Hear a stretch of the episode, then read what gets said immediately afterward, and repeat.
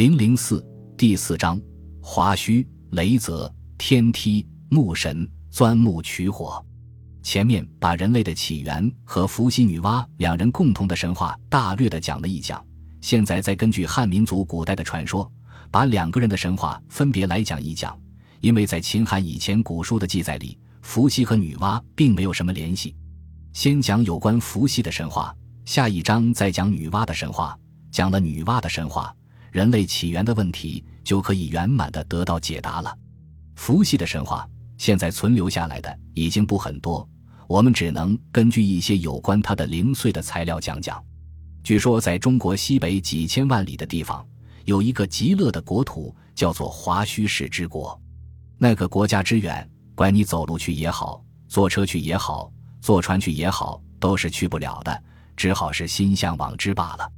那个国家没有政府。首领，一般人民也都没有欲望和嗜好，一切听其自然，所以每个人的寿命都很长，生活的美满而快乐。他们能够走进水里面不怕水淹，走进火里面不怕火烧，在天空中往来如履平地，云雾障碍不了他们的视线，雷霆也搅乱不了他们的听闻。这个国家的人民实在是介乎人和神之间，可以说就是地上的神仙。在这极乐的国土上。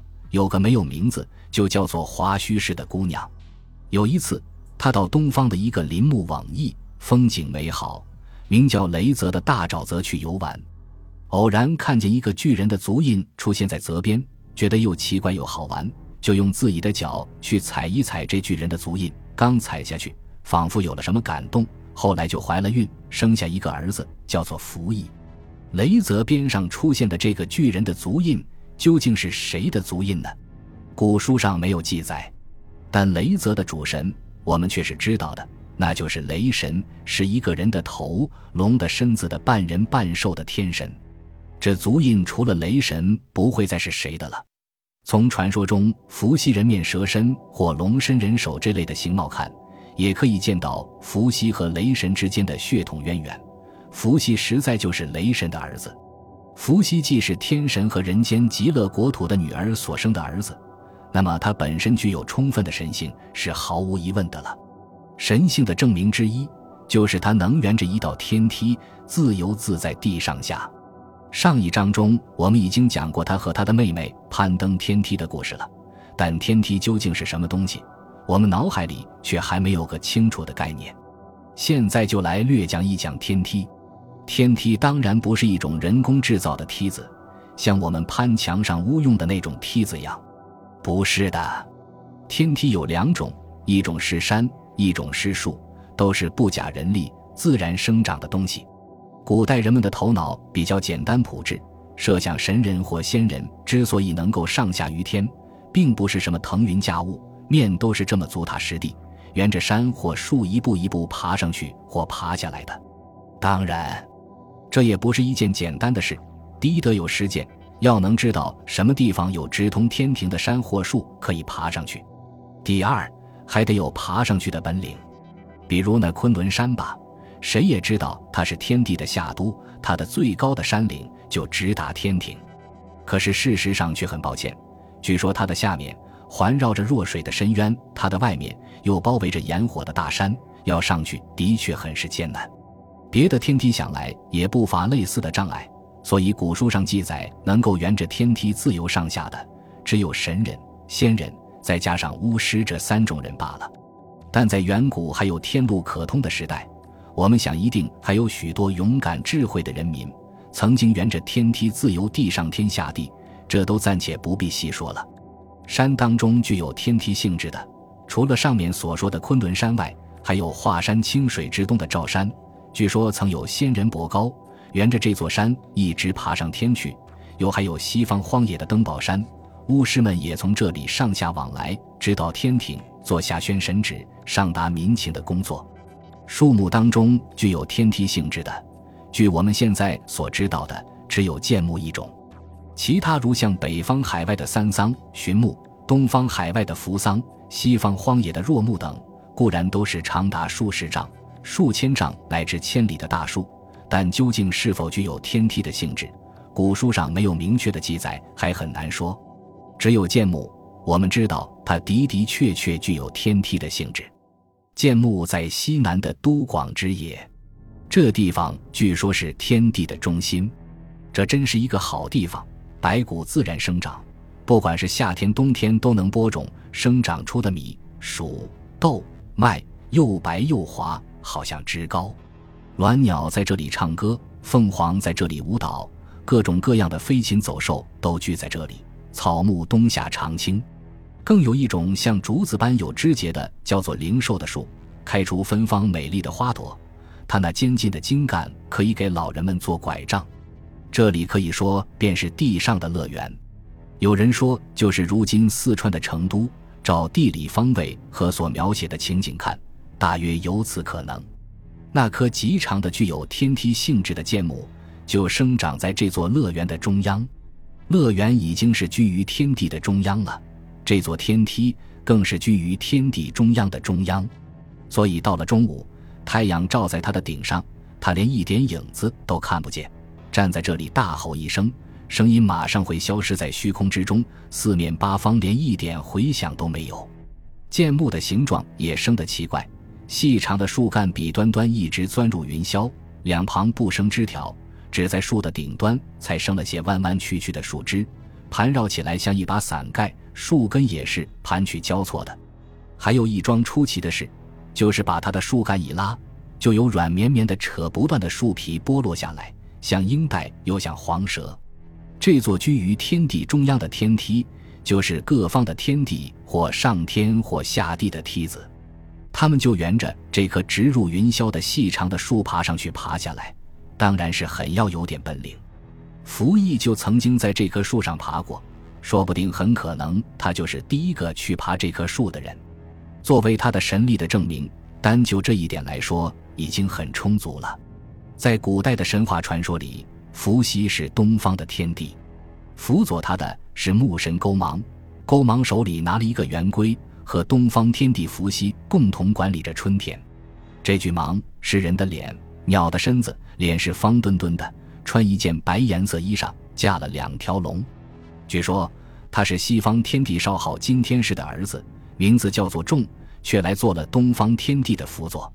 人们叫他做勾芒，意思就是说春天草木生长是弯弯曲曲、角角插拳的。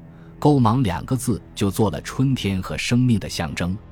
据说春秋时候，肃穆公是个贤王，能够任用贤臣，曾经拿了五张羊皮把百里奚从楚国人手里赎回来，委托他担当了国家的重任，又能厚爱百姓，曾经赦免了三百个把他逃跑的好马杀来吃了的旗下野人。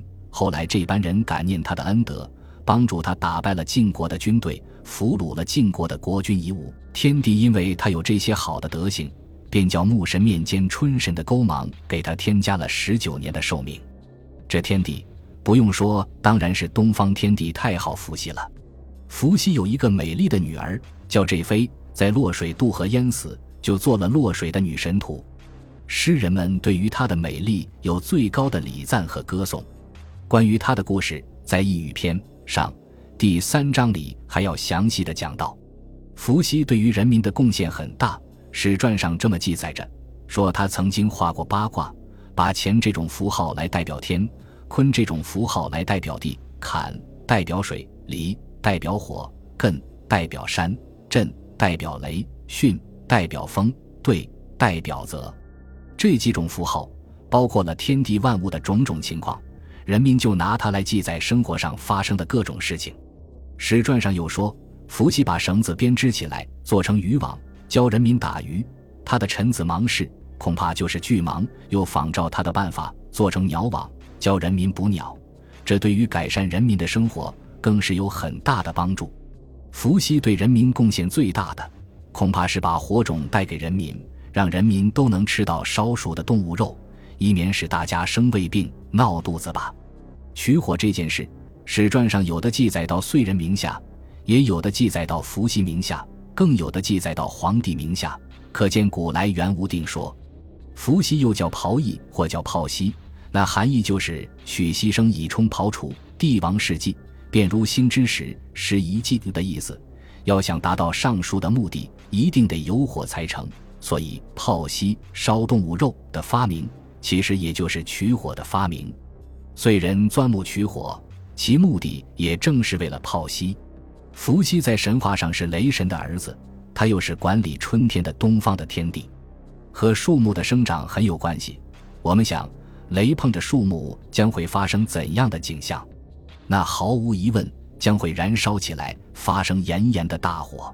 从伏羲的出生和他的神职联想起来，很容易得到火的概念。所以说，我们把取火的发明归之于伏羲，似乎更为妥当。当然，伏羲取得的火，大约就是大雷雨之后山林里燃烧起来的天然火。后来才有燧人发明钻木取火，钻木取火应该后于从山林里携带出来的天然的雷火。发明钻木取火，有一段类乎神话的有趣的传说。据说上古时候，在西方荒远的地方。有一个国家叫燧民国，这个国家是太阳和月亮的光辉都照射不到的地方，不见天日，不识昼夜。在这个国家里，有一棵大树，名叫燧木。这棵树真是大的非常，树根与枝叶曲盘起来，占了一万顷的地面。后世有一个智慧聪明的人，漫游天下，走得极远极远，远到连太阳和月亮都看不见了。于是就到了遂民国这个国度，在曲盘万顷的岁木下面暂作休息。论理说呢，遂民国本来已经是一个暗无天日的国度了，大树林里想必更是有暗。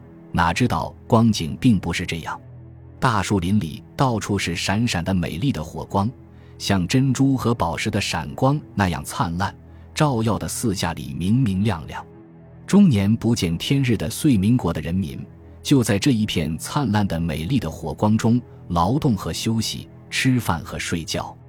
这个智慧聪明的人就去考察火光的来源，原来是一些形状相恶的长脚爪、黑背脊、白肚子的大鸟，用它们短硬的嘴壳去啄那树干，想来是吃树干上的虫子吧。在这一啄的顷间，就有灿烂的火光发出。聪明智慧的人见了这种景象，脑筋里突然领会、误解到了取火的方法。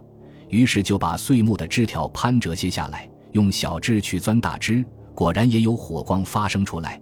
可惜用这种树钻出来的火，只有火光，并无火焰。后来他又改用别的树枝试钻，虽然比用碎木钻火要费劲些，钻了一会，终于先冒烟后出火，树枝燃烧起来，得到了真正的火了。他回到自己的国家里，就把钻木取火的方法教给人民，这一来就扩大了火的用途。人们要火就可以有火，不必去等待那天然的雷火，也不必终年四季守着火堆，唯恐它一旦熄灭了。人民感念这钻木取火方法的发明者，因此叫他做燧人。燧人就是取火者的意思。